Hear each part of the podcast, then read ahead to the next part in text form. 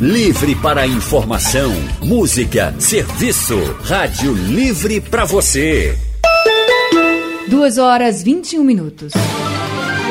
Rádio Livre. Pais, Filhos e Famílias, com Bruna Vaz. Estamos na linha agora com a psicóloga Bruna Vaz, do Centro de Pesquisa em Psicanálise e Linguagem, CPPL, para falar sobre a educação dos nossos filhos. Bruna, boa tarde para você. Boa tarde, Anne. Boa tarde, Bruna. A Boa tarde, Rafa. O Bruno, nós estamos muito acostumados a ouvir falar de relacionamentos abusivos entre casais e que um dos cônjuges, em que um dos cônjuges uh, coloca o outro numa situação inferior, desvaloriza as habilidades do companheiro, das conquistas que são realizadas, mas se fala menos sobre os pais, pais abusivos, quando o pai ou a mãe não deixa o filho desenvolver plenamente suas capacidades, desestimula a autonomia e a independência. Então, Bruna, responde para a gente, por exemplo, os pais abusivos são os mesmos que se consideram pais super protetores? É a mesma coisa? Não, Anne, não é bem assim. É, pais super protetores, né, que cuidam, né, mas abusam um pouco, né, desse, de proteção.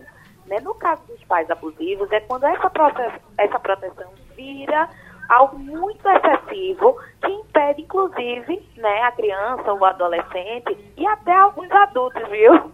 Imagina. Exercer a sua independência, sabe? É claro que os pais às vezes ficam preocupados porque as crianças e os adolescentes ainda não têm é, muita, muita consistência nas suas escolhas. Porém, é executando essas escolhas, né? E essa independência relativa, se eu puder dizer assim, que as crianças e os adolescentes vão aprendendo a discriminar o que é bom e o que não é para a própria vida.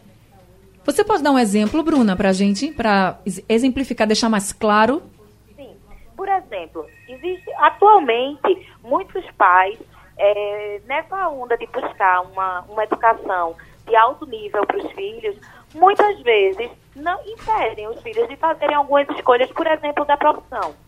Muitas, muitos pais, às vezes, a criança nasce, está ainda na primeira infância, mas fazem algumas exigências excessivas, por exemplo, do ponto de vista da escolaridade. Então, não, não basta a criança tirar um 7 ou 8, a criança tem que tirar sempre 10, porque o pai e a mãe quer que essa criança faça uma determinada profissão, que na verdade, às vezes é o desejo do pai e da mãe, né? Mas não consegue escutar o que é que a criança está tá interessada em fazer, né, o que ela se interessa, do ponto de vista das atividades, dos esportes. E isso é muito comum, é, muitas vezes, porque assim, a gente sempre aponta que vira excessivo na hora que a gente começa a ver pais e mães, às vezes, por trás de uma capa de superproteção, né? Quem nunca escutou é, essa frase, isso é para o seu bem, né? Mas por trás dessa capa da superproteção, na verdade, desqualificar o próprio filho né, dizer, é, muitas vezes apontando que o que o filho ou a filha faz não tem valor, não faz direito. E isso preocupa muito, porque cada vez mais é como se fosse cristalizando na criança ou no adolescente uma personalidade, muitas vezes, que não consegue reconhecer-se né, e, e valorizar-se como tal. Ô, Bruna, e é frequente encontrarmos pais e mães com esse comportamento? frequente e cada vez mais. Hoje a gente está vivendo um momento é, que os pais também estão muito cobrados. Né? Então, assim, é, é, que mãe, que pai não se pergunta, ah, eu estou fazendo tudo certo, onde é que eu estou errando? É, porque na sociedade como um todo tem uma alta exigência desses pais, né, de um lugar de estar, tá, de que o filho vira quase que assim, o troféu do pai e da mãe de que está tudo correndo bem, né? Então, assim, na medida que a sociedade cobra os pais, os pais né, deslocam essa cobrança também para os filhos. E muitas vezes é, é, como se quisesse puxar no filho uma capa de perfeito. Né? E a gente sabe que nenhum filho, ninguém, na verdade, nenhum filho, nenhum pai, nenhuma mãe é perfeito. Né? Eu acho que cada família vai desenvolvendo uma maneira né, de se relacionar, mas encontrar essa perfeição é muito complicado, né? Porque não existe. E como é que o filho faz então, já percebendo que está sendo, vamos dizer assim, está se sentindo muito sufocado, que está querendo expandir mais os conhecimentos, que quer tomar suas decisões, mas também não quer passar por cima dos pais. Como é que esse filho pode fazer para abrir mesmo os olhos dos pais? Veja, é, a gente sempre fala muito dessa questão do diálogo, né, de procurar os pais.